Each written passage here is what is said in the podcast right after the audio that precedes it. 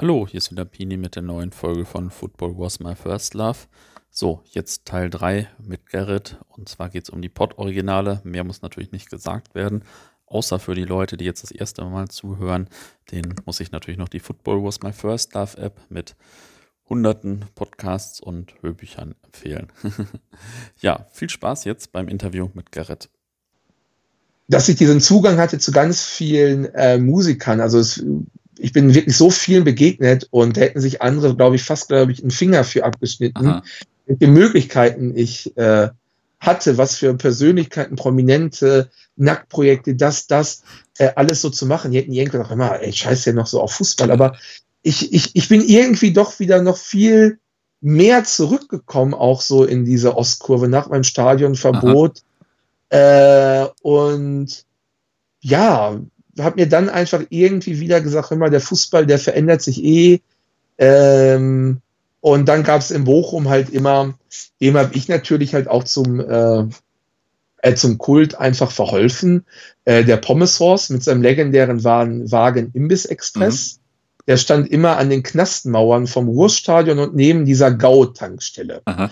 Und äh, ich war der Erste, der halt, äh, also ich habe über ihn mal einen Artikel geschrieben für Ballesterer. Aha.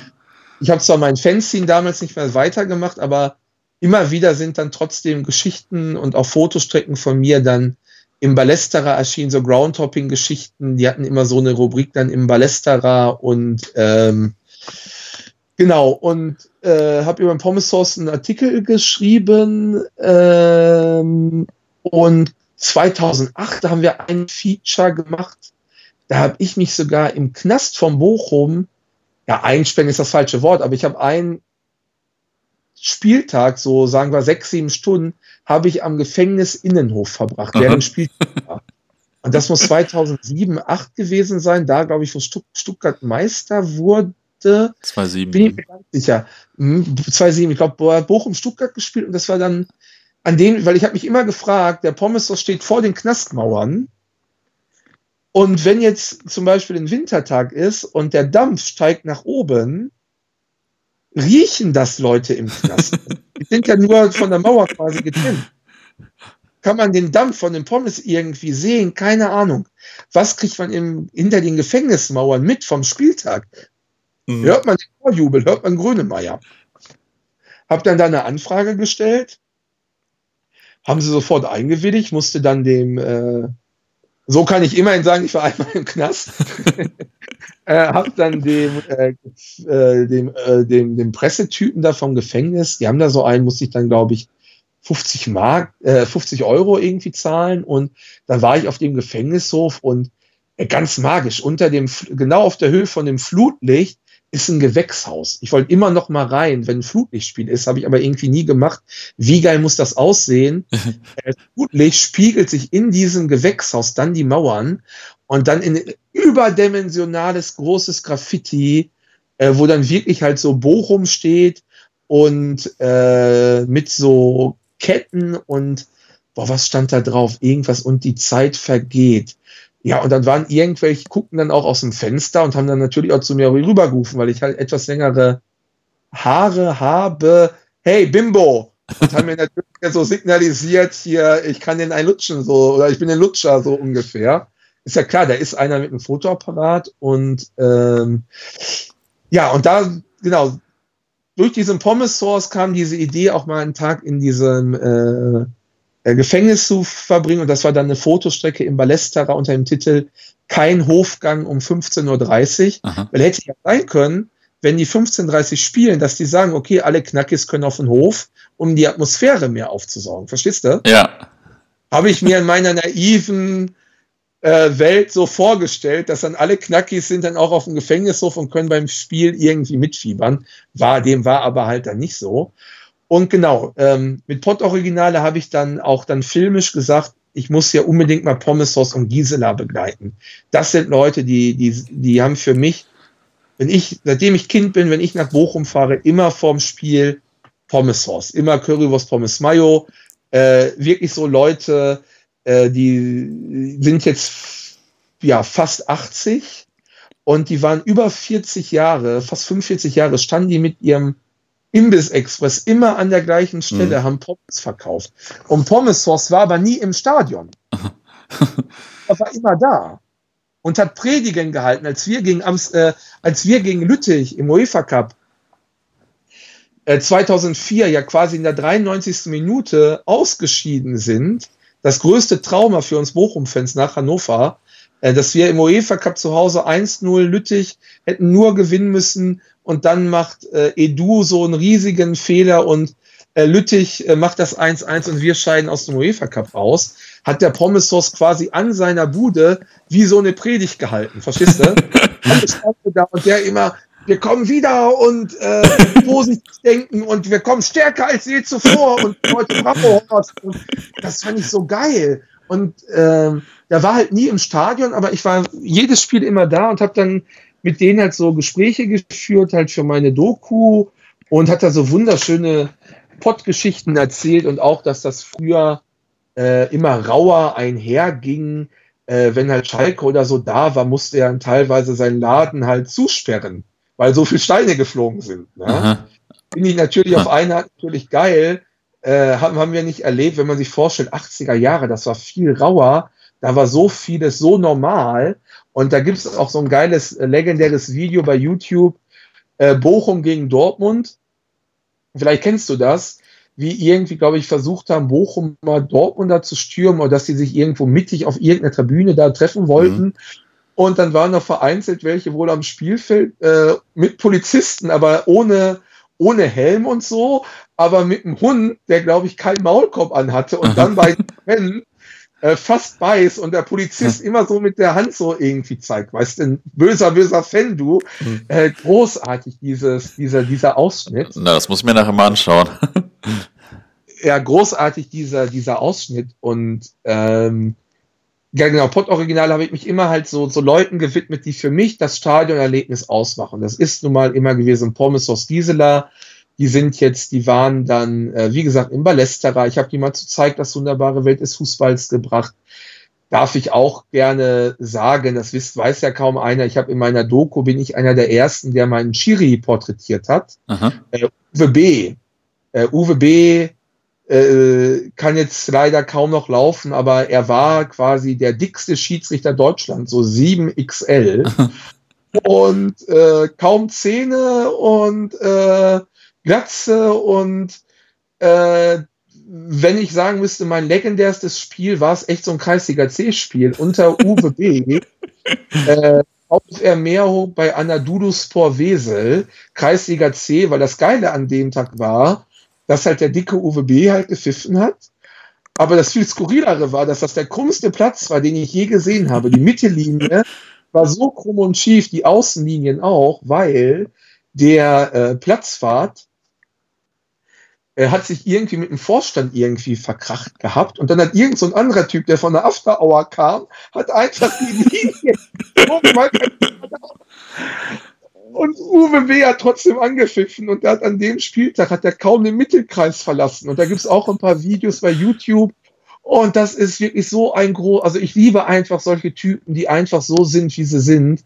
Und ähm, Ah, ganz, ganz toller Typ, dieser äh, äh, Uwe B. Genau, und was ich, das war dann eine Inspiration für zeigt das wunderbare Welt des Fußballs, dass sie immer Schiedsrichter in der Sendung so porträtieren.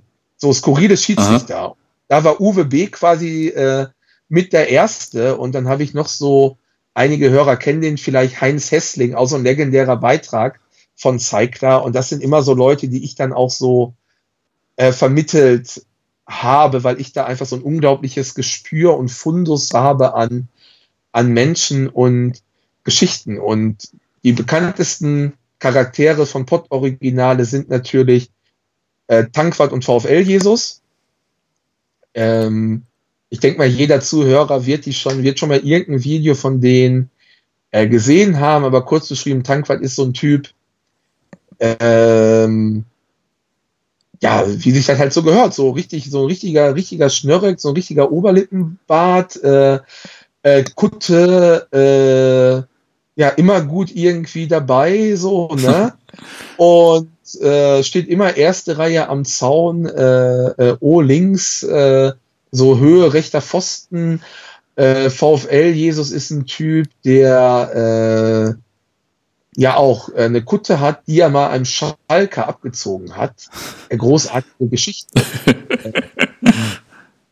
die, ja, also auf jeden Fall habe ich die Typen immer schon in Fotos halt fotografiert und dann habe ich mir irgendwann gesagt, immer diese Kutten und diese Emotionen, die sind so geil, ich will die einfach mal quatschen lassen, weil mich das interessiert, was für Fangeschichten stecken mhm. hinter denen.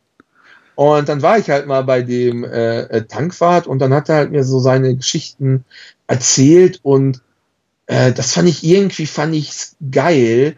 Das hatte auf einer gewissen Ebene, wenn wir jetzt mal das Politische rauslassen würden, so etwas wie so, die sind eben so, weißt du? Mhm.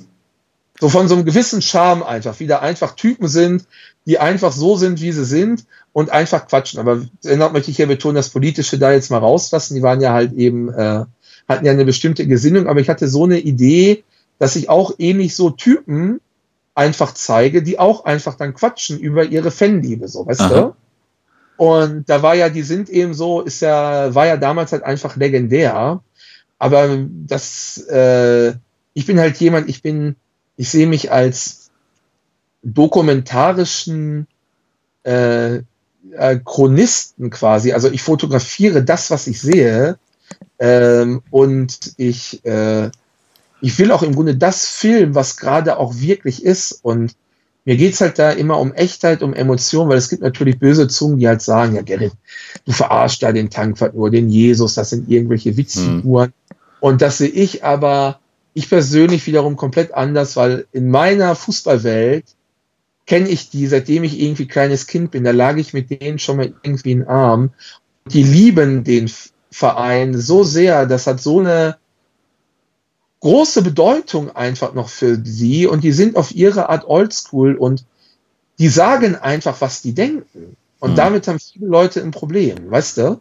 Viele Leute, weil die sagen, was die denken. Und wenn der Tanki gerne süppelt, ähm, dann, dann, dann ist das so. Wenn jetzt ein Pete Doherty Drogen nimmt, ist das so quasi äh, Rockstar. Also, weißt du? ja, ja, verstehe. Motorhead porträtiert. Was hat der in der Hand? Ja, Whisky. Der hat jeden Tag quasi eine äh, Flasche Whisky getrunken. Da wird ja keiner hingehen und sagen, ja, der Lemmy ist ein Assi, weil der trinkt. Da heißt es ja Rockstar, geil. Mhm. Wenn Leute aus den Fankreisen äh, äh, sich irgendwelche äh, äh, Pillen einwerfen, ist es ja auch quasi wieder eigentlich ja eine Coolness, weil das so wieder dieser Way of Life ist. Aber wenn dieser mhm. ganz einfache Typ wie ein Tanky seine Bierchen suppilt, sagt man halt sofort, das ist irgendwie ein Assi und das sehe ich einfach anders, weil das ist, das, äh, der ist ja trotzdem ein Mensch, verstehst du, was ich meine? Ja, ja, ich, also ich äh, kann, verstehe schon das Prinzip. Und dann hast du die alle in einen Film gepackt, oder? Alle zusammen. Ja, erst so halt so dokumentarisch und ich, ich, ich, äh, und ja, die Idee war halt da einfach, da besondere Charaktere zu zeigen und ihre Fan Geschichten und ähm, dann auch immer mal wieder so ihren Alltag zu zeigen, dass sie einfach wieder in Frage dann äh, vorm Spiel, was sie so erwarten, nach dem Spiel, also dass sie quasi einen Spieltag erzählen anhand ihrer Emotionen. So und ähm, dann halt diese Dokus gemacht und ich wollte nie einen Spielfilm machen. Das ist einfach durch Zufall. Ich wollte eigentlich auch nie einen Film eigentlich machen. Äh, aber das ist irgendwie dann passiert und der, der, der, der erste Spielfilm äh, ist halt echt nur durch einen Zufall entstanden und weil ich da einfach, äh, einfach ein positiv bekloppter Typ bin, der einfach, dat, wenn ich mir was im Kopf setze, mache ich es einfach, weil ich darauf einfach Bock habe. Und ich wollte noch mal ein Nacktfußballspiel machen, 2017 in Herne. Mhm. Und da war ich in Herne, wieder bei dem Präsidenten, und da meinte, hör mal, Gerrit, du kannst ja alles wieder machen, gar kein Thema. Aber ähm, wir haben nur ein Problem. Äh, ich war an einem Mittwoch bei dem und da meinte er so, ja, ab äh, Montag, also in vier, fünf Tagen, kommen hier Bagger und die flügen den ganzen Platz rum, weil wir kriegen Kunstrasenplatz. So, und ähm, da meinte ja, da meinte ja, das ist für Nacktfußball dann ein bisschen zu knapp. Äh, so schnell kriege ich die Leute nicht. Da meinte aber, ja, hör mal, ja klar, wenn euer Platz umgepflügt wird, ja, hör mal, dann seid ihr ja reich, dann tauchen ja die äh, Millionen von Goldin wieder auf. Weil wer es nicht weiß, Goldin, dieser legendäre Mythos von dem mit zehn Goldin, der damals äh, Dutzende Tankstellen im Ruhrgebiet hatte, wo der Sprit immer ein, zwei Pfennig billiger war und so eine Art Discount, Discounter-Tankstelle und der dadurch dann eben echt reich wurde und äh, ist dann wegen Steuerhinterziehung äh, verknackt worden und äh, boah, ich glaube irgendwie über boah, ob über 50 oder über 100 Millionen, ich weiß es jetzt gerade leider. Ja, das war eine extrem hohe Summe auf jeden Fall, ja. Eine hohe Summe irgendwie vermisst und da hielten sich immer die Mythen, ja, der alte Goldin hat das Geld doch bestimmt hier bei der Westfalia unterm Rasen verbuddelt. und als er mir sagte, da äh, buddeln welche am Rasen, da dachte ich ja immer, ja, na klar, dann taucht ja das, äh, dann tauche das Geld wieder auf und weil der Tankwart heißt Tankwart, äh, den Spitznamen hat er von mir bekommen, weil, ähm, weil er, ja, er ist ungelernt, er hat keinen Beruf gelernt, aber er hat immerhin, hat er eine Ausbildung angefangen zum Tankwart in der mhm. Tankstelle, mhm. aber kurz vor der Abschlussprüfung hat der Sohn vom Chef ihn irgendwie wohl am Arsch gepackt und stand irgendwie auf ihm, keine Ahnung. Und da hat der Tankwart halt keinen Bock drauf und hat dann den Sohn vom Chef mal eben umgewichst und und ist dann auf der Vier und ist dann halt rausgeflogen. Und deswegen habe hab ich halt gesagt, ja, dann bist du ja quasi halt ein Tankwart AD, so außer Dienst so ungefähr. Und so ist dieser Spitzname halt entstanden. Und dann habe ich gesagt, okay, wenn diese Millionen von Tankstellen-Mogul Goldin gefunden werden, dann werden diese Millionen doch gefunden vom Tankwart. So, und so war auf einmal dieses Bild einfach im Kopf. Ich drehe hier eine Szene, jetzt quasi äh, sinngemäß äh, äh, übermorgen, wie dann äh, auf dem echten Rasen noch von Westfalia Tankwart und Jesus buddeln. Und habe einfach mit so einer Szene halt angefangen, weißt du? Und so hat sich dann diese Geschichte irgendwie dann äh, entwickelt, äh, ergeben und ich habe da irgendwie so ein Road-Movie draus gebastelt, ohne Budget, ohne Tonmann, äh, ohne professionelles Team dahinter, auch mit keinen richtigen, also alles halt so mit extremen Charakteren, so, weißt du, was ich meine? Mhm. Und dann eine fiktive Geschichte zu erzählen, sau schwer, aber ich hatte irgendwie Bock drauf und der Film ist, weiß Gott, nicht perfekt und darum geht's gar nicht. Es ging einfach darum, man hat irgendwie dann im Mai eine Idee und quasi äh, vier, fünf Monate später äh, feiert man dann äh, eine Kinopremiere, wo in Bochum 1200 Leute waren und der Film dann bundesweit, glaube ich, so 30 Mal in so Arthouse-Kinos gezeigt wurde. Und das ist, finde ich, einfach schon halt geil, weil das ist halt so Independent-Kultur. Und das ist wie wieder bei meinem Fanzine damals, äh, einfach machen. Scheiß drauf, ob da Fehler drin sind, aber ich mache das halt für mich so, weißt du? Ja. Du machst immer stark. Nicht richtig gut. Weil ich das äh, wichtig finde. Und gleichermaßen ist das aber auch natürlich eine Hommage an den Pod, an auch so einen gewissen äh, kernigen Humor, an Typen, die einfach so sind, wie sie sind und gleichzeitig aber auch so eine Kritik an, an den modernen Fußball, aber auch an die heutige Gesellschaft, wo es so ganz viele falsche Ideale gibt. Hm. Äh, ja. Und äh, da, also der Film wurde dann ja gut angenommen und so, und jetzt hast du äh, überlegt, einfach noch einen zu machen, äh, und der jetzt dieses Jahr ja erscheinen sollte, oder? Ja, also ich habe mir dann einfach gesagt, ähm, also ich hätte eigentlich mehr Bock gehabt, einfach nur dokumentarisch, einfach äh, mhm. mit den Jungs, mit anderen Charakteren Dinge erleben. Dokumentarisch finde ich persönlich äh, äh, mag ich mehr, aber auch da bin, weil ich ich bin einfach Künstler, habe ich mir gesagt, es ist wie bei einer Band. Das zweite Album ist immer schwieriger als das erste. Mhm. Genauso die zweite Single ist immer schwieriger als das erste. Weißt du? Und wenn man das so sieht, der erste Film war quasi wie so ein, äh, so ein Independent-Hit, also wie so, äh, wollte ich mir selber den Versuch stellen, okay, äh, ist, bin ich jetzt ein One-Hit-Wonder oder was macht das wirklich, dieses Phänomen, dass der zweite Film, das zweite Album immer schwieriger ist. Weißt du, was ich meine? Und ja. habe dann gesagt, ich mache dann nochmal einen fiktiven äh, Film und dann auch wieder Tankwart Jesus, aber äh, jetzt nicht ganz so präsent, aber schon wieder die Hauptakteure.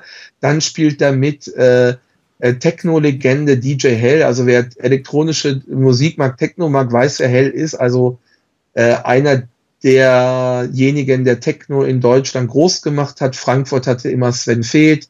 Aus Berlin Dr. Motto Westbam, München halt DJ Hell und absolute Kunst, Avantgarde, Techno-Ikone, der eigentlich mit diesem Pop-Typen überhaupt nicht so zu tun hatte. Der legt dann auf Fashion Week Paris, Buenos Aires, auf, äh, bei Hugh Hefner in der Playboy Villa hat er zweimal aufgelegt.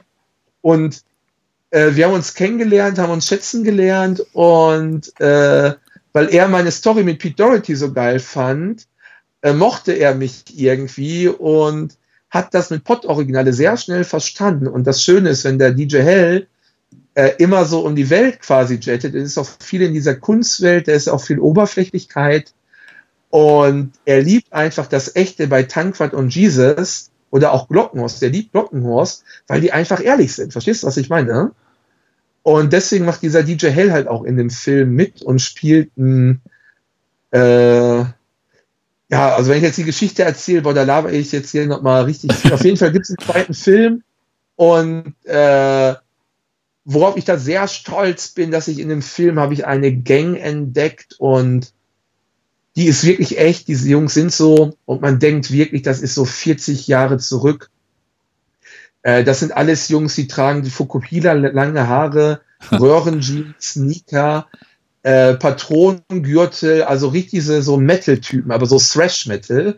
Das ist nochmal so eine eigene Abspaltung, auch vom Style. Thrash-Metal-Typen und da gibt es im Ruhrgebiet äh, diese legendäre Band Creator. Einige kennen die vielleicht, eine Weltband im Metal. Vielleicht die berühmteste Band, die wir in, im Pott haben, Creator. Naja, und die Jungs sind halt so Thrash-Metal-Typen und tragen halt echt Fukuhila. Und wenn du die siehst, die trinken echt nur Hansa-Bier, ne?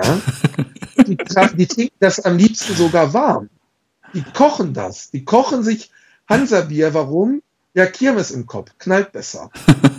Und ich hänge, also jetzt habe ich wieder mit denen gedreht und diese Gang ist so im neuen Film, also allein für diese Jungs lohnt sich das eigentlich den Film anzugucken, weil jeder spürt, wenn man die sieht, wird jeder irgendwie denken, boah, hör mal, ey, irgendwie geil, da wäre würde ich irgendwie gerne zu, dazugehören. Und die sind halt so eine Gang und die sind im Film äh, Fan von auch einer Fußballmannschaft, Tus Haltern, weil ich mit denen ganz gut bin, habe ich gesagt, komm, ihr habt eh keine Fans, da habt ihr mal eine coole Gang und äh, ja, sind halt da und die hassen Pott-Originale und Pott-Originale ist der Verein eher von so Casuals und Mods. Also ich liebe halt Mods, Rollerkultur, Parker und äh, innerhalb des Films gibt es am Ende halt ein Finale, wo dann halt die Rocker auf die äh, auf die Mods äh, treffen und äh, Tankwart ist der Trainer. Die andere Mannschaft wird trainiert von BA. Den kennen einige. Das ist dieser äh, absolut durchgeknallt geile Typ, Fan von Westfalia Herne, der halt immer nur brüllt. Der immer brüllt, außen!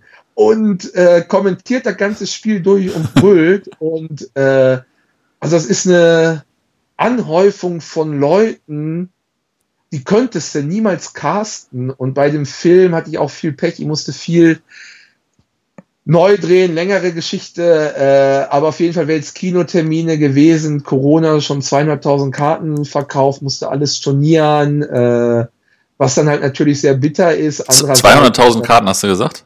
Nein, nein, nein, zweieinhalbtausend. Achso, sorry. äh, zweieinhalbtausend Karten, aber trotzdem sogar 30 Kinotermine stehen gehabt und echt so Arthouse-Kinos, ne? Ah. Äh, und das sind so Namen wie Zeiser Hamburg, äh, Babylon Berlin. Und man muss ja immer gucken, ich bin One-Man-Show. Ich habe keinen Verleih dahinter. Ich habe keinen Geldgeber dahinter. Ich bin einfach ein Typ, der einfach eine Vision hat und eine Vision lebt.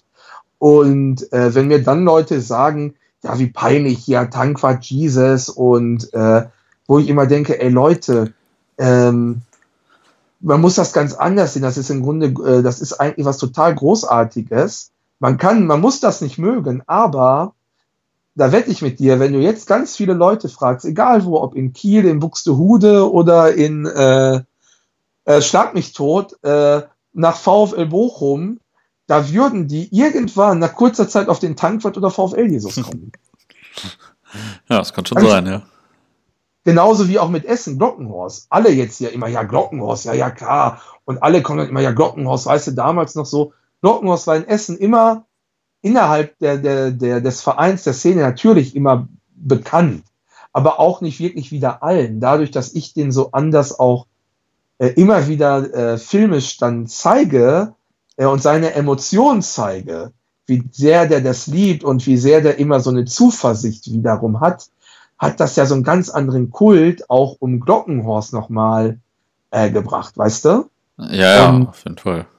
Das, das, das darf man schon halt so sagen. Und deswegen hat Pott-Originale erstmal einen riesen, äh, einen riesen Mehrwert. Und ähm, wenn Leute das nicht mögen, ist das okay. Das Faszinierende daran ist aber, wenn ich doch irgendetwas, wenn ich mir eine Meinung gemacht habe und sage jetzt, ich finde das irgendwie scheiße, weil ich die Charaktere nicht mag oder nicht glaube, dass die wirklich so sind, keine Ahnung, dann, dann, dann, dann würde ich mir persönlich mehr die Sachen gar nicht mehr angucken.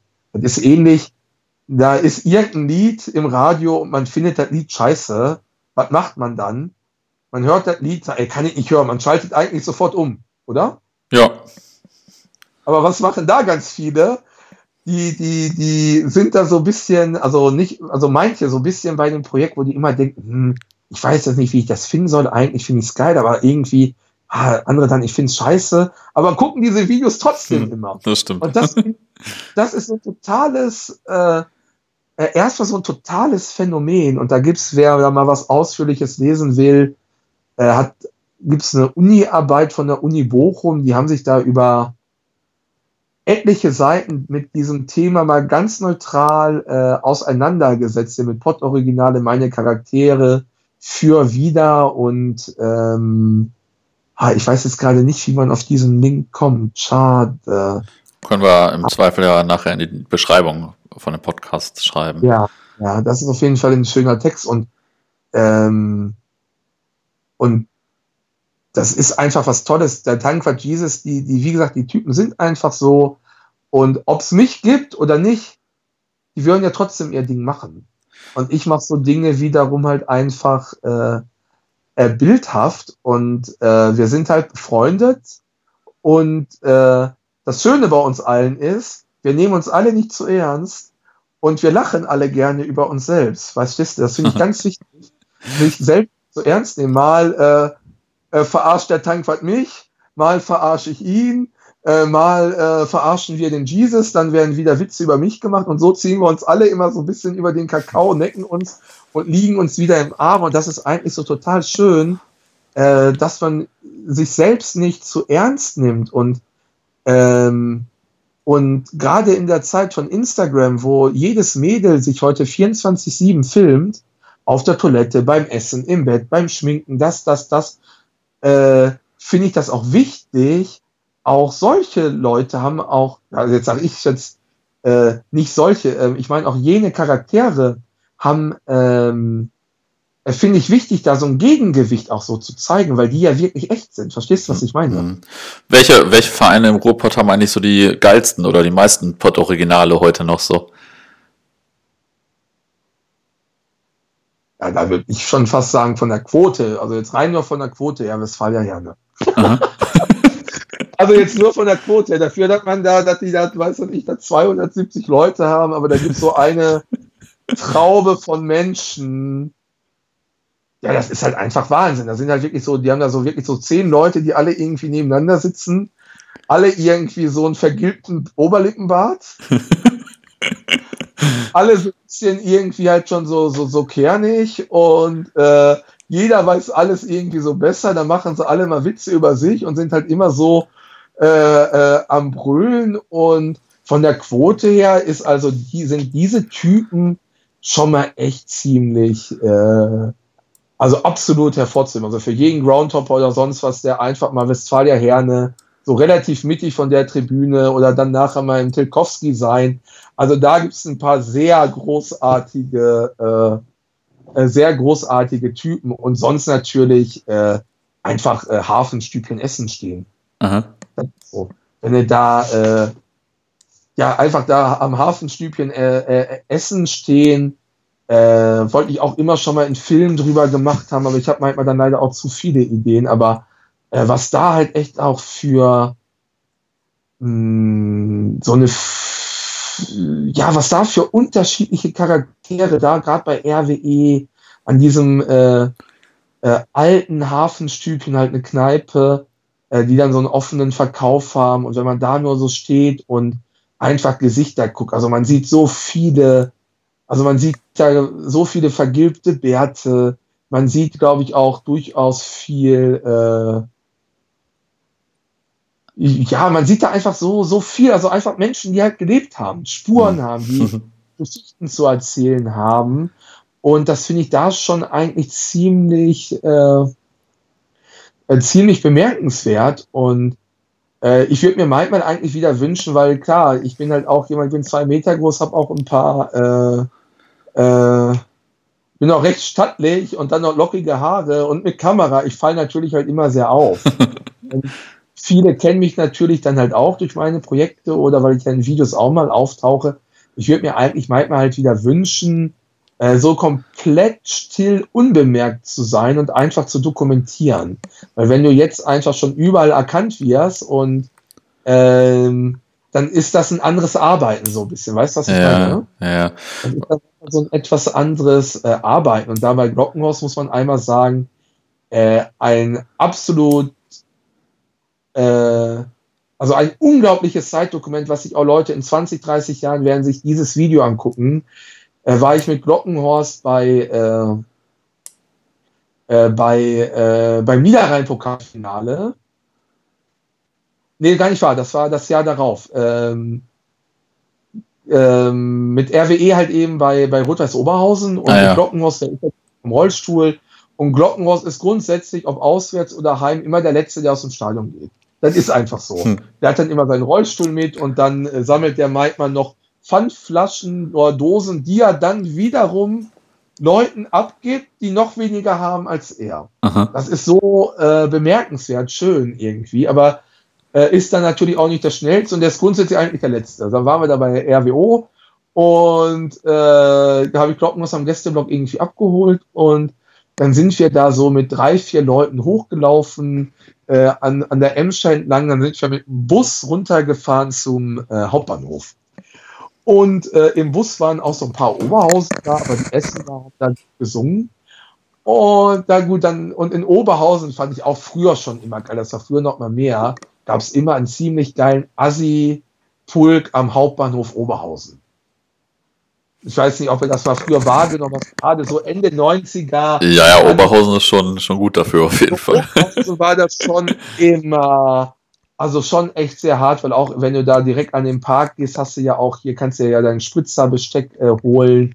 Und Oberhausen war auch immer so ein äh, Klientel, auch oft so viel so, echt so abgefuckte äh, Gabber-Typen. Ähm, hier Rotterdam Terrorkorps und so, so eine, so eine Schiene. Und das meine ich jetzt gar nicht irgendwie, äh, will ich gar nicht bewerten, aber schon halt ein sehr eigenes Klientel an Ja, ja, auf jeden Fall. Und, äh, naja, auf jeden Fall komme ich mit Glockenhaus mit dem Bus da an und äh, steigen dann halt aus. Und wo hält der Bus? Direkt vor diesem Assi-Pulk von RWO. Und äh, dann kommt Glockenhaus raus und zwei, äh, drei andere essen halt so mit Trikots und dann haben die sich da so Sachen zugerufen und das muss ja auch so sein, wenn so ein Derby ist, äh, gehört ja alles dazu. Und dann haben manche halt auch so, und Glockenhaus ist Rollstuhl und da denke ich immer, wenn einer Rollstuhl ist, eigentlich immer eine Grenze, Punkt. Egal was der macht, einer ist im Rollstuhl, der hat ein Handicap, da, verstehst du, da hat man einfach einen Respekt einfach davor. Und dann haben die Oberhausener denen halt echt ein bisschen äh, sehr harte Sachen irgendwie so gesagt. Und wir sind dann äh, über die Straße gelaufen. Und äh, da wollte, habe ich die Kamera ausgehabt, aber habe die dann, hat, hat die bis dato aus, habe die dann angemacht, wollte nochmal ein äh, äh, Bild machen, so von der anderen Seite, da wie dieser Asipulk von der Distanz, so einmal filmen. Und äh, in dem äh, drehte sich Glockenhorst nochmal irgendwie um, ging an mir so vorbei und das sieht man in dem Video. Ich stehe seitlich, ich stehe nicht vor ihm, weil ich war selber überrascht, deswegen stehe ich seitlich. Äh, und äh, brüllt dann nur zu den äh, Oberhausen dann so rüber, äh, was wollt ihr denn, ihr Wichser? Kommt her, kommt her, komm her, äh, der Stärkste zu mir, ein Kreis. Hör mal, ich mach dich platt, ich mach dich platt, hör mal. Und äh, das, das ist so, so legendär, dieses, was wollt ihr denn, ihr Wichser? Ja, das Video habe ich auch gesehen. Horst halt ein Rollstuhl, äh, ist da am Rollstuhl eigentlich, aber das, das weiß halt eigentlich keiner. Und deswegen ist das auch überhaupt gar kein Vorführen. Glockenhorst war einer früher der besten Amateurböxer im Ruhrgebiet. Der war äh, 1968, der im Boxverein war, ich glaube, das muss ich selber nachlesen, äh, ich glaube BC oder BV Stele, ähm, ja, ich glaube eher BC Passberg, Boxclub Stele und äh, hat da echt so ein, so ein ist, dann gab's, hat irgend so ein Mannschaftsmeistertitel echt gewonnen als Boxer. Und er wäre sogar fast zu Olympia gefahren. Ah, krass. Und entweder, äh, und Glockenhaus hat mir die Geschichte irgendwie sieben, acht Mal erzählt und er hat mir die immer gleich erzählt. Und Aha. deswegen glaube ich, dass die stimmt. Weil einer, der die immer anders erzählt, dann stimmt die nicht. Ja. Das ist, was ich meine. Einer ganz genau mal so erzählt. Und wenn ich das jetzt mich recht erinnere, war es irgendwie äh, irgendein Halbfinalkampf zwischen äh, Glockenhorst und noch einem und dann hat Glockenhorst sich aber quasi äh, äh, oder war sogar Finalkampf, ich weiß gerade nicht, muss ich nachlesen, und hat sich dann aber am Handgelenk, er hat irgendwie sich eins, hat, hat irgendwie sich verletzt gehabt und hat mit einer Verletzung weitergekämpft und genau Halbfinale und hat dann den Kampf verloren und äh, sein Kontrahent ist dann, glaube ich, im Finale äh, und hat dann da auch gewonnen und zog dann äh, er konnte dann zu Olympia irgendwie fahren. Ja, krass. Und äh, finde ich irgendwie geil, dass der Glockenhaus halt echt so ein äh, äh, Boxer war, hatte immer so Kontakte zum Rotlichtmilieu, hat vielleicht auch da mal irgendwo Schmiere gestanden, wenn andere so ein krummes Ding gemacht haben. Und äh, Glockenhorst kam dann irgendwann mal halt im Knast. Den genauen Grund nennt er nicht. Aber ich glaube jetzt nicht, dass das irgendwas Schlimmes irgendwie war. Und dann war er halt dann halt irgendwie halt dann im Knast und äh, war dann sehr in distanzierten Verhältnis auch so zu, sein, zu seinen Eltern. Die fanden das natürlich halt dann nicht toll und so. Und äh, weil Glockenhaus ist dafür bekannt, wer meine Videos kennt oder die neu kennenlernt, der sagt sehr oft immer Halleluja. Und hat was ganz Zuversichtliches, trägt auch ein Kreuz immer um sich. Er hat dann im Knast dann irgendwie so gesagt, so sinngemäß, lieber Gott, wenn es dich wirklich gibt, gib mir ein Zeichen. Ja, und äh, dann ist, wie Glockner sagt, ihm wirklich irgendwie so Gott wie so erschienen. Und er war dann auch oft dann, äh, dann immer in dieser äh, äh, Kapelle innerhalb des Gefängnisses und dann wurde halt ganz oft dann halt auch so Halleluja irgendwie halt gesungen. Und dann hatte der irgendwie, ich möchte das nicht falsch wiedergeben, der hatte dann irgendwie so, eine, so ein, nochmal so ein anderes Erlebnis dort und wo er gesagt hat, okay, das war jetzt das Zeichen von Gott und hat dann mega zum Glauben auch äh, gefunden und äh, hat seitdem so eine totale äh, Zuversicht immer, weißt du? Und mhm. äh, man muss sich vorstellen, der Typ ist 70, äh, äh, ja, läuft halt ziemlich krumm und hat natürlich so ein paar, ja, der Körper ist natürlich halt so, halt nicht mal halt so gut im Schuss, aber ähm, steht dann da immer noch mit einer 5,6 Kilo schweren Hafenglocke und bimmelt halt dann, ja. Mhm. Und das finde ich, äh, das finde ich einfach äh, großartig. Aber das möchte ich trotzdem an dieser Stelle auch einmal erzählen, weil ich da immer doch sehr äh, äh offen rede und das fand ich tatsächlich etwas äh, schade von ähm, RWE, dass äh, Glockenhorst dann tatsächlich letztes Jahr Dezember, Anfang Dezember 70 wurde und ähm, da hatten irgendwelche andere Fans hatten mal RWE darauf aufmerksam gemacht und ähm, die haben dann einen Kontakt äh, zu mir halt dann so äh, gesucht und da war so ein Pokalspiel gegen so einen anderen Essener Verein. Hm, ich weiß gerade nicht mehr, wie der Verein hieß. Jetzt im Dezember war irgendwie egal, an dem Tag hatte Glockenhorst Geburtstag und dann äh, hat RWE gesagt, hör mal, äh, er kommt doch vorbei, dann könnt ihr euch auf der Haupttribüne halt so setzen, so, weißt du, seid ihr Ehrengäste und äh, der Ulich gibt dann äh, Glockenhorst äh, ein Trikot und so. Das wusste mhm. ich, Horst wusste es nicht. Ich habe ihn halt überrascht, ich habe ihn abgeholt. Und wenn du Horst abholst, äh, musst du eigentlich immer zweieinhalb Stunden einplanen, weil er halt so langsam manchmal ist und halt trödelt. Egal, wir waren dann halt dann da und ähm, dann waren die Sitz, genau, dann waren wir auf der Tribüne und die Haupttribüne hat wohl irgendwie so drei, vier Rollstuhlplätze, die so bisschen besser sind, sage ich jetzt mal. Und um dorthin zu kommen, geht das nur mit dem Fahrstuhl, der aber wiederum dann durch diesen VIP-Bereich führt, ja. Und dort sind auch die Behindertentoiletten. So, und da habe ich Horst halt dann, wir sind im Fahrstuhl hoch, einmal durch diesen Raum halt gefahren. Dann hat er dort halt sein, sein, äh, hat das Spiel geguckt.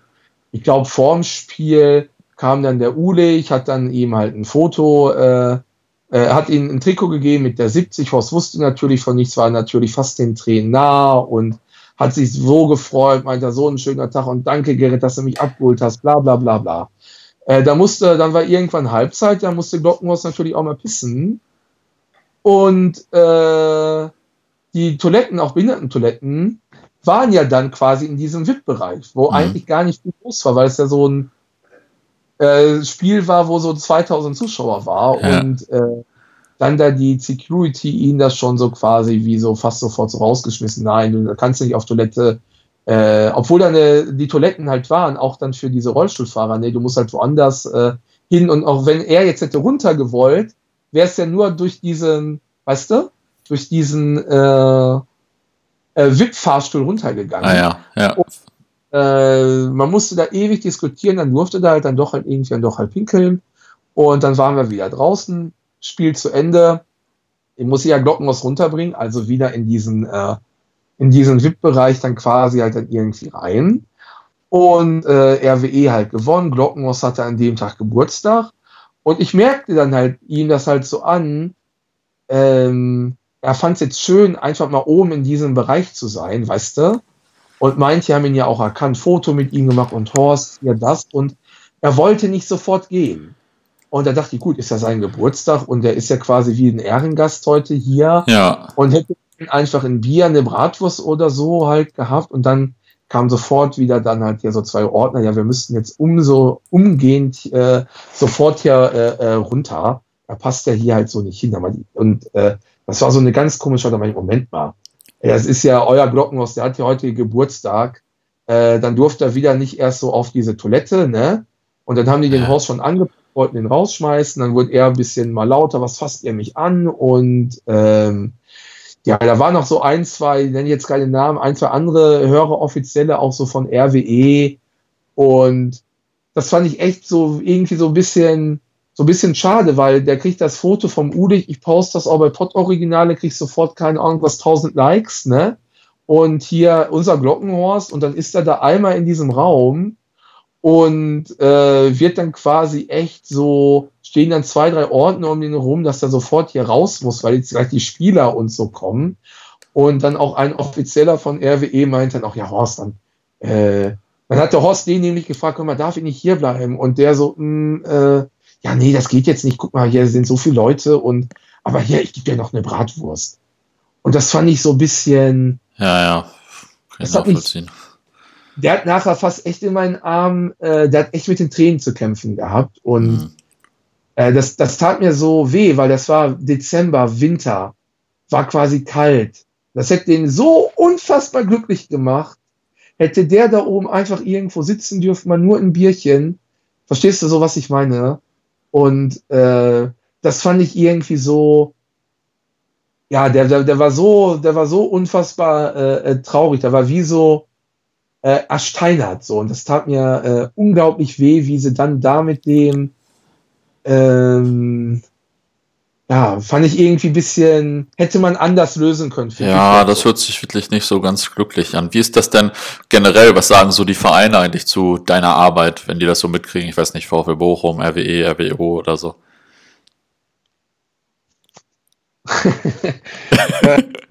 Schlechte Frage.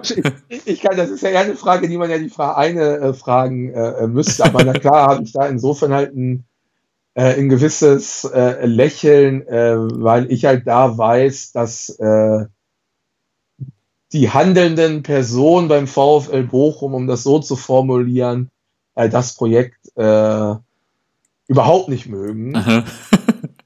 Und das halt nicht mögen, weil die schon eher so die Ansicht vertreten, dass halt ein Tankwart und das ein Jesus, dass das halt negativ behaftet Assis sind, hm.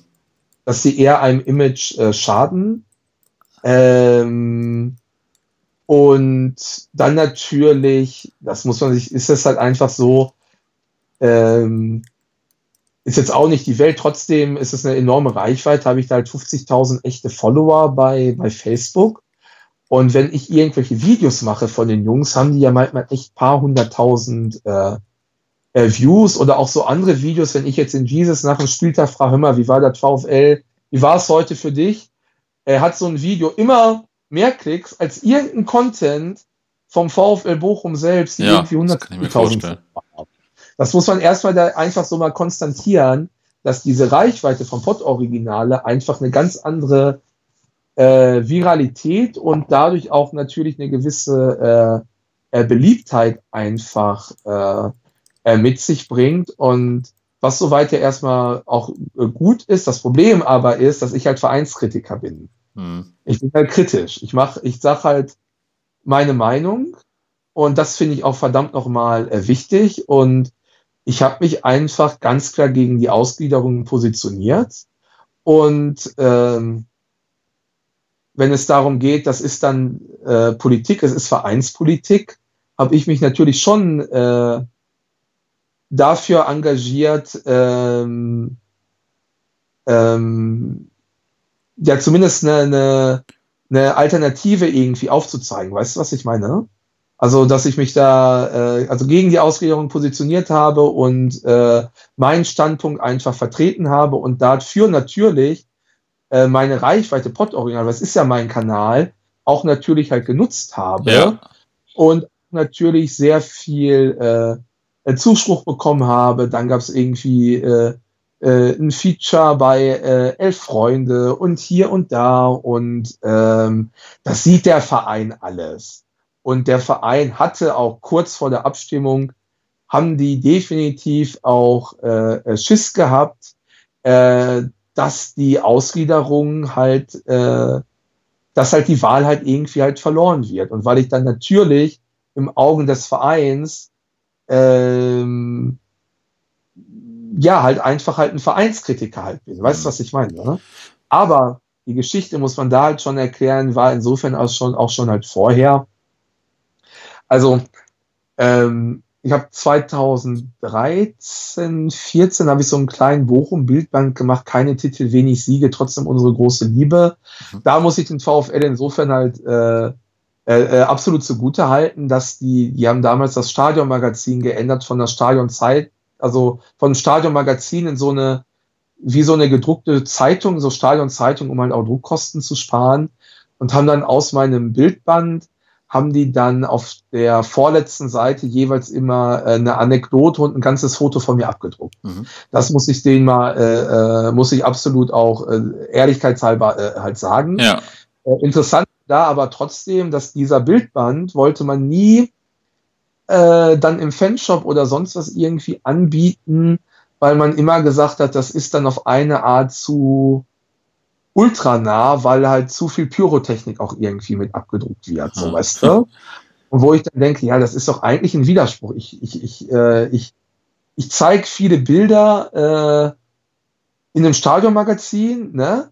Und äh, aber dass man das dann auch irgendwo, weil man kann doch froh sein, so ein kleiner Verein wie Bochum, äh, die Bücher oder Bildbände, was es über Bochum gibt, die kannst du ja quasi an einer Hand abzählen. Ja. Verstehst du, was ich ja, meine? Ja. Kann man doch froh sein, dass es irgendwas äh, ergibt. Und das ist einfach nur ein Gegenstand der Fankultur und so ein Argument, ja, weil da Pyro drin ist. Ja, immer Bochum hat, äh, ich glaube, das war 93, 94 auf einer Stadionzeitung, haben die ja selber ein Bild gehabt mit der, äh, mit so Pyrotechnik, die im Innenraum noch abgefackelt wurde. Muss man sich ja auch mal vorstellen, ne? diese, diese, äh, dass der teilweise früher legal Pyro dann im Innenraum gezündet wurde. Naja, egal. Die wollten das damals da nicht, äh, kann ich auch mit leben, alles cool. Ähm, und dann habe ich irgendwann das Spot-originale Ding äh, gemacht. Und als ich meine erste Doku gemacht habe, äh, waren dann im UCI, war ja damals noch was kleiner, war dann ein Saal komplett ausverkauft, 380 Leute, aber trotzdem cool. Und da waren ganz viele Größen, da waren da äh, äh, so VfL-Legenden wie, wie Peter Peschel, äh, Atta Lamek, äh, äh, Lothar Wölk, äh, Gerd-Jan Verbeek, der damalige Trainer kam, ne? Und äh, Felix Bastians kam, weil der Jesus den selber am Training eingeladen hat, den Verbeek genauso. Die haben wir aktiv angesprochen. Und da waren auch äh, Verantwortliche aus der äh, PR-Presseabteilung dann äh, äh, vor Ort. Und äh, der Abend war bei den Leuten total beliebt, tolle, sonst eigentlich tolle Presse. Und äh, Verbeek war unten, hat dann nochmal geil gesagt, weil er hatte kurz vorher diesen äh, Beef mit der Bildzeitung. Und vielleicht kann, können, erinnern sich einige, dass der Verbeek äh, die Bildzeitung auf einmal boykottierte. Ja, ja. Und dann den legendären Satz sagte, äh, irgendwas so mit, äh, mit Arschlocher. Ja, ja, Arschlocher. ich erinnere mich. ihn halt nicht mehr halt spricht. So, und dann war der Verbeek auch da.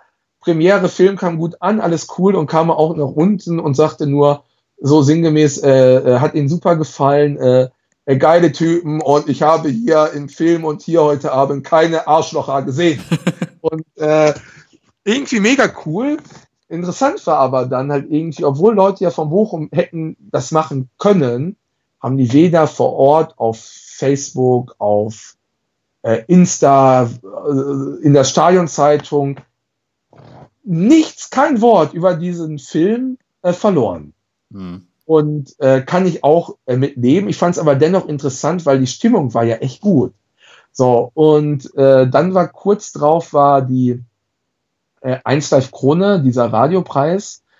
Und äh, dann auf der Aftershow-Party äh, quatschte mich da jemand auch, der da beim VfL gearbeitet hat und Betrunkene sagen ja doch oft die Wahrheit, quatschte mich da irgendwie an und so, ja, und du und so, und du bist ja also ja dieser Gerrit, ne?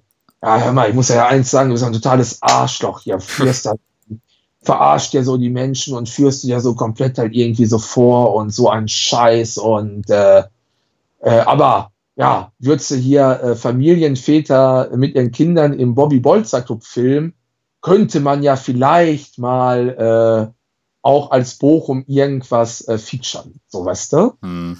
Und äh, wo ich dachte, ey, Alter, Bobby Bolz sagt, hör mal, das ist, das ist Fankultur. Das, das ist so, die Typen sind äh, so und die leben den Verein und das gehört doch einfach äh, äh, dazu. Und auf jeden Fall merkte ich halt da, äh, wenn das einer vom Verein auch so sagt, sickerte damit ja für mich ganz klar durch, ja. die halt diese abwertende Haltung gegenüber haben. Ja. Und ja, man kann äh, sagen, Tankwart ist tatsächlich sehr speziell, weil er, ja klar, er hat halt sein, er hat halt sein Alkohol äh, Problem und das muss man in der Form auch nicht beschönigen. Aber er hätte es ja auch äh, ohne mich, verstehst du? ja klar, das ist auf jeden Fall so. das muss man der Ehrlichkeit halber sagen. Er hätte es auch ohne mich. Und wenn er ein Typ ist, der Mitte 50 ist und seit und alle, die das sagen, die ihn kennen, der seit über drei, die, die sagen, der ist genauso wie früher. Der macht das nicht erst seit gestern, der macht es nicht seit einem Jahr, er macht es seit 30 Jahren. Da ist das auch ziemlich, äh, finde ich es auch ziemlich äh, krass, die, das dann zu sagen, es sei jetzt meine Verantwortung, dass er davon loskommt. Ja, das ist Blödsinn. Das bestimmt er für sich selber. Und mich, mich hat einmal, ich habe mit seiner Frau gesprochen, mit seiner Lebenspartnerin, die Süße, manchmal in den Videos taucht sie auch, die sind seit sechs Jahren zusammen und die sind so äh, liebevoll zueinander. Und sie hat mir mal gesagt, dass sie wirklich mit einem Alkoholiker zusammen war, der böse wurde, der sie geschlagen hat, ähm, der sie richtig verdrescht hat. Und der Michael, ja, der süppelt mal gerne, aber der ist auch ein ganz Lieber. Hm. Dass sie mir das auch so sagte, weißt du? Ja. ja. Das, das, hat ich sehr, sehr schön äh, äh, beschrieben. Und das Geile ist aber, dass auch so, irgendwann kam mal einer äh, von den Jungs von Bo City, halt von den, von den Hooligans da vom Bochum. Mhm. Und äh, klar, die meisten kenne kenn ich ja natürlich auch äh, dann halt persönlich vom Sehen, weil man Dinge erlebt hat. Und aber ein irgendwie halt nicht. Und dann quatscht der auch mich auch mal an. Da meint er dann hier so auch so, äh, äh, ja, was das denn mit dem Eierkalli soll. Wie, das, die Eierkalli? Wer, wer ist denn der Eierkalli? Dann meinte er, ja, du filmst doch immer den Eierkalli. da meinte ich, ich kenne keinen Eierkalli. Dann meinte er immer, willst du mich verarschen? Du filmst doch immer den Eierkalli. Hier, Kutte, äh, jetzt Schnäuzer. Ja, der Tankwart, ja, ja, früher bei uns hieß er Eierkalli. dann, dann, dann kam halt raus, dass der dann vor 30 Jahren dann auch schon mal so, so ein kleiner Mitläufer war, aber wirklich so ein kleiner Mitläufer, auch schon mal bei den äh, bei Bo äh, City bei, oder was? zumindest so in diesem, in diesem Umfeld, dass er das schon mal irgendwie so in hinterster Reihe mal vielleicht mal zugegen war. Aber wenn irgendwas war, war er immer weg. Und auf jeden Fall hat er mir das so erzählt. Und das fand ich irgendwie auch so, äh, ja, das fand ich so, äh, fand ich irgendwie lustig, Eierkalli. Ja. Äh, der, ist, der, ist, einfach seit über, äh, der ist sein ganzes Leben halt irgendwie so. Und man muss eins da halt einfach sehen, ähm, dass dieses Projekt hat für ihn so einen unglaublichen Mehrwert und nur so muss man das eigentlich betrachten. Wie fühlt er sich denn dadurch? Er schreibt Autogramme, weißt du? Und das habe ich ganz bewusst gemacht, äh, dass es von denen äh, äh, Autogrammkarten gibt, damit auch so ein bisschen natürlich ist das, war das auch so ein bisschen irgendwie so ein Spiel, aber ich weiß, dass die Videos viele erfreuen und da ist das doch auch toll, so eine Autogrammkarte zu haben, weil ich habe als Kind selber, ich habe zu Hause 50.000 Autogramme, weißt du, was ich meine? Aha. Wenn ich so ein Projekt mache, ist das doch naheliegend, ich mache von denen auch eine Autogrammkarte. Mhm. Bei, jedem Spiel, treffen wir uns äh, an neben, also gegenüber vom Hauptbahnhof Hopfendolde äh, und da äh, ist so eine Bude, Ali, und dort ist dann immer halt dann der Tankwart und es kommt von jeder Mannschaft kommen Fans, ob Bielefeld, ob darf man an der Stelle doch auch einmal sagen, äh, auch in der Szene absoluten Begriff äh, Onkel äh, Heini. Mhm. Äh, Bielefeld, der ist in jeder Szene ein Begriff, glaube ich, ja. äh, Bielefeld Tool, absolute äh, Legende und, äh, und aber genauso was ich jetzt sage, muss Fußball sein. Das Tankwart, und habe ich mehrere Videos gemacht, wie er gegen Bielefeld total pöbelt, so weißt hm. du. Ostwestfalen, Idioten, Kühe, Schweine, Bielefeld und so. So richtig schön derb äh, auf die zwölf Pöbel, das ist Fußball, das gehört dazu. Und dann zeigen wir diesen Film halt in Bielefeld. Und man weiß ja nie, wie das dann mal so Leuten mal halt so ankommt. Ne?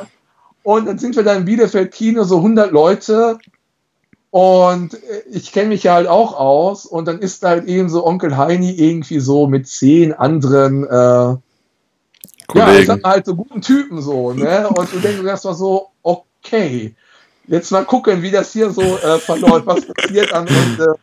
Onkel Heini geht zum Tankwart Jesus, sagt immer, ihr seid so geile Typen, können wir ein Foto machen? Und dann meinte ich auch, ey, man kann ja auch ein Foto machen. Dann meinte er, nee, dann wird das doch noch veröffentlicht, das ist dann doch eher mehr für privat, so, weißt du, mhm. für seine Frau oder was er sagte, ich weiß nicht mehr.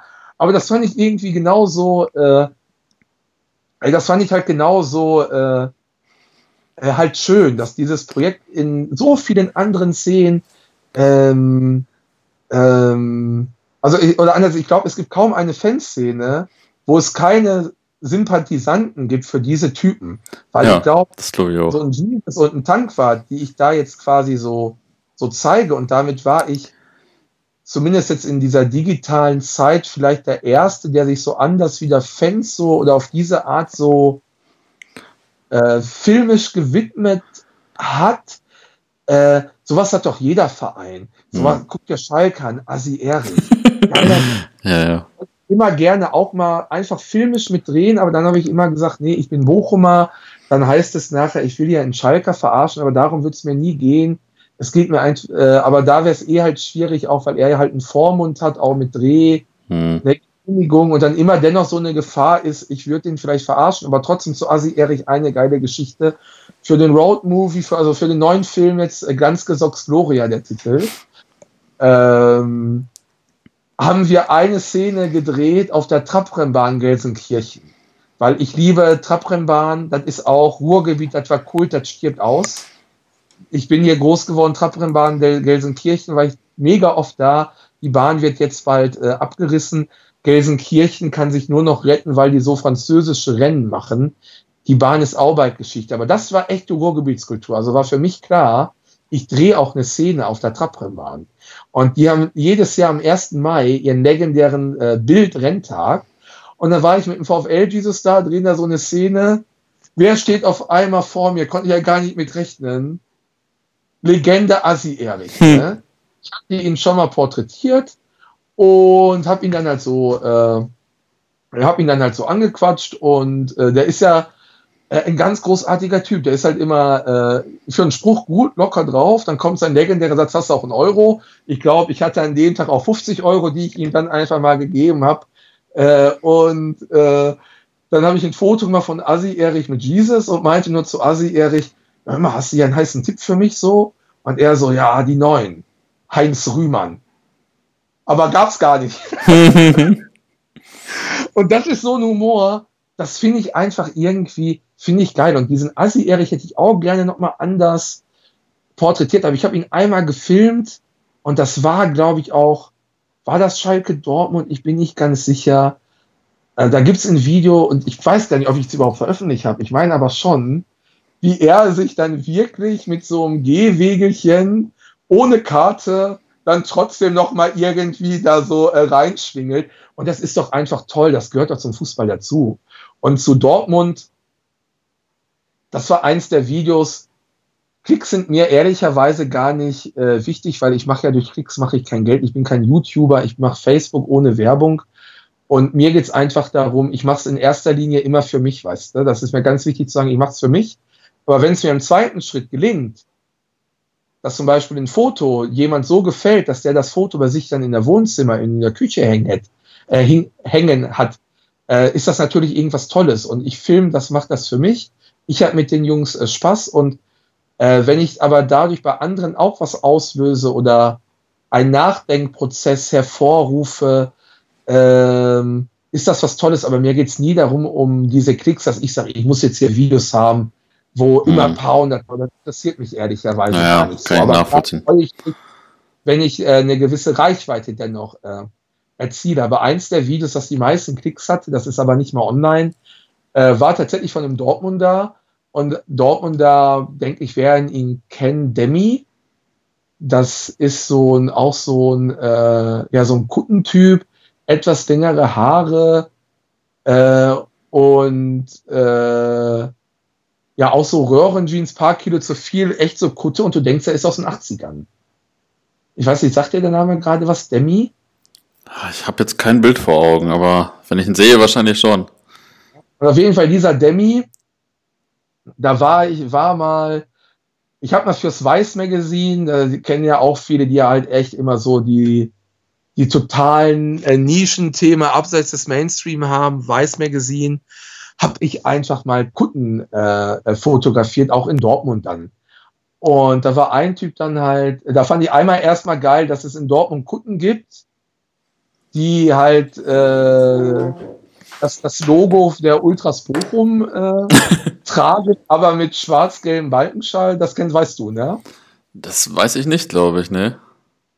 Ne, wirklich. Da gibt es auch Bilder, kann ich dir Link schicken. Beim Weiß Magazine, also äh, ich sage jetzt ja, Wahrscheinlich habe ich schon mal gesehen, aber es fällt, wusste ich, hatte ich nicht mehr auf dem Schirm. Ja.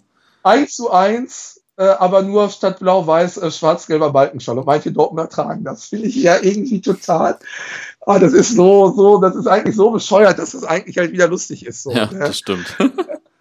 Äh, und dann war ich einfach neugierig, weil ich Kuttenfoto fotografieren wollte von dieser Kuttenfreundschaft äh, Dortmund-Hamburg. Und da haben sich dann mal war ich mal dabei, wie sich so 50 getroffen haben. Mhm. Ah, ja. Und ich im Vibe erstmal echt so interessant, weil du ja Leute da siehst, wo du weißt, okay, die sind vor 30 Jahren schon gefahren. Ne?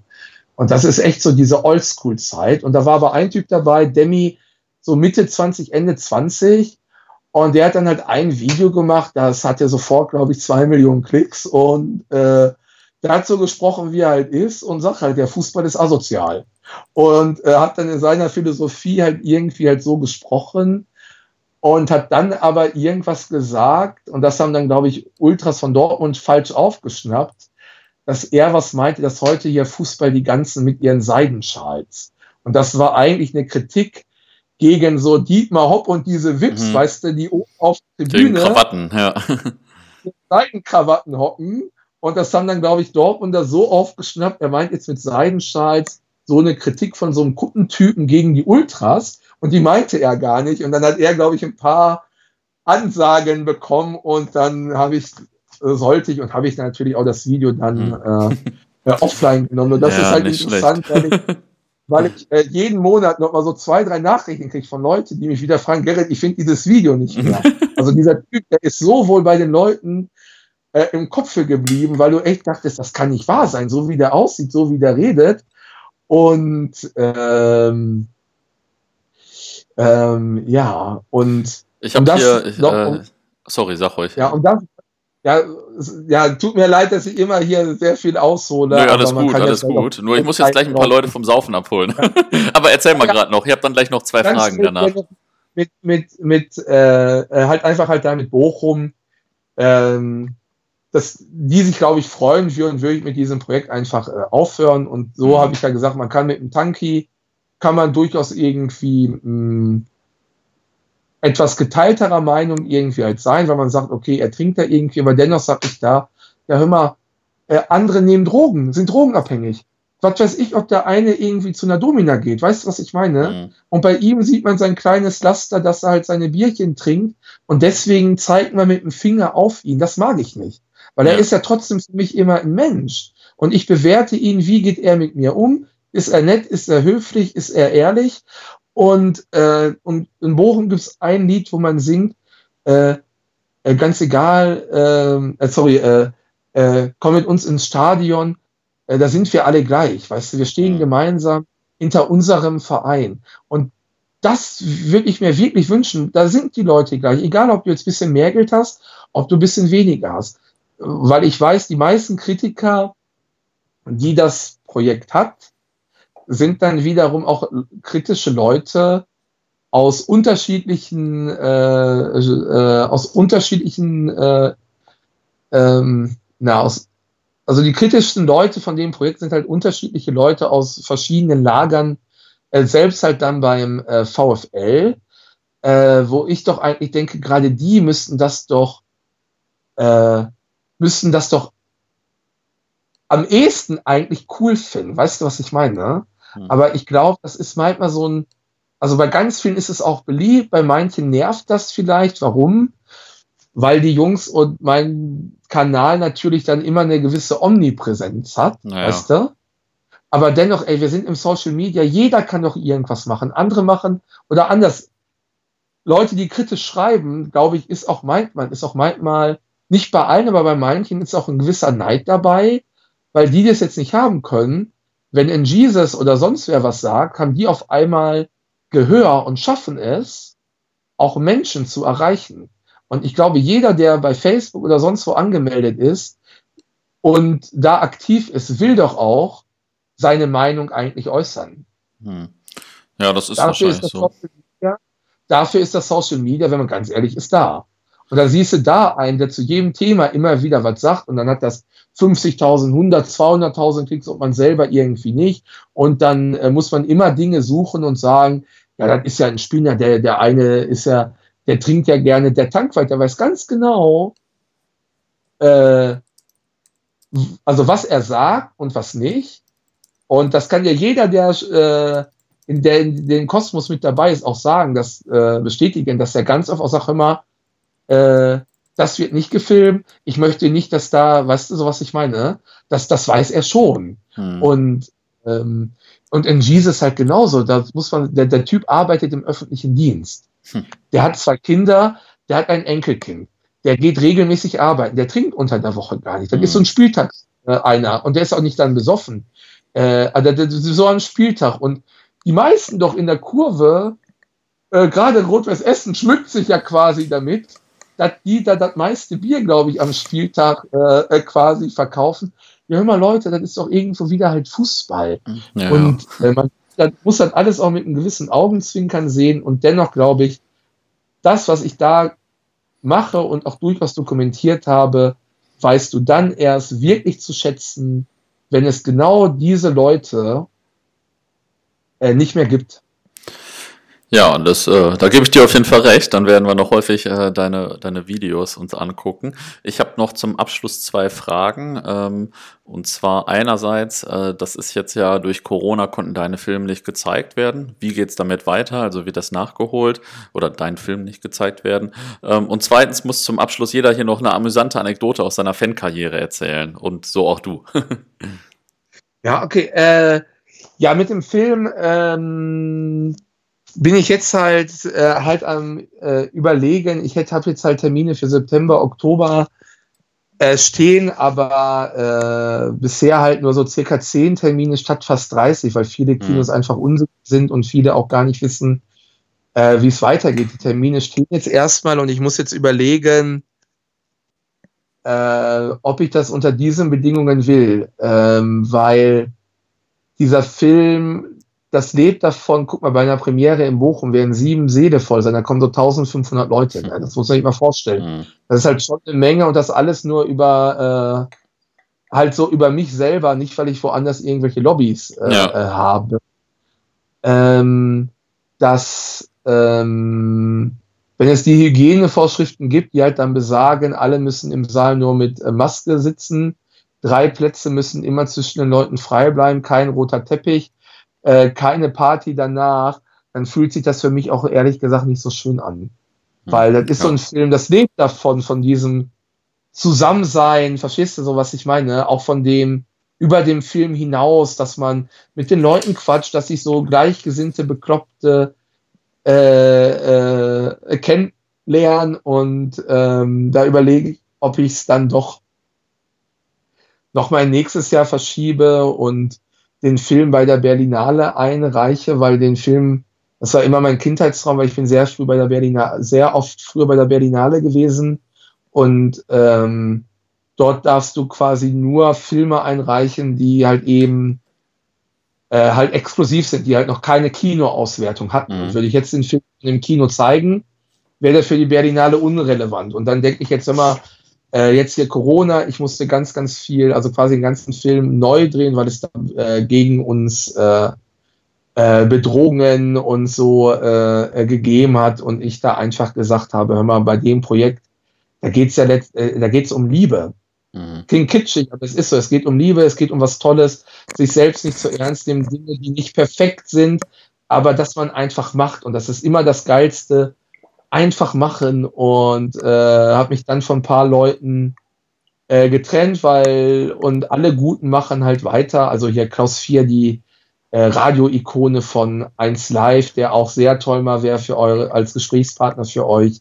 Äh, DJ Hell, Tanky, Glockenhorst, BA, äh, genau. Und ähm, ich gerade jetzt denke, ich will es bei Berlinale einreichen und vielleicht sagen die, okay, ist nicht unser Style oder die sagen halt immer, das ist geil, dass der, weil das, was ich mache, ist halt Punk, einen Film zu realisieren, äh, ohne echtes äh, Produktionsteam, ohne echtes Budget, äh, einfach machen. Das ist halt Punk so, weißt du?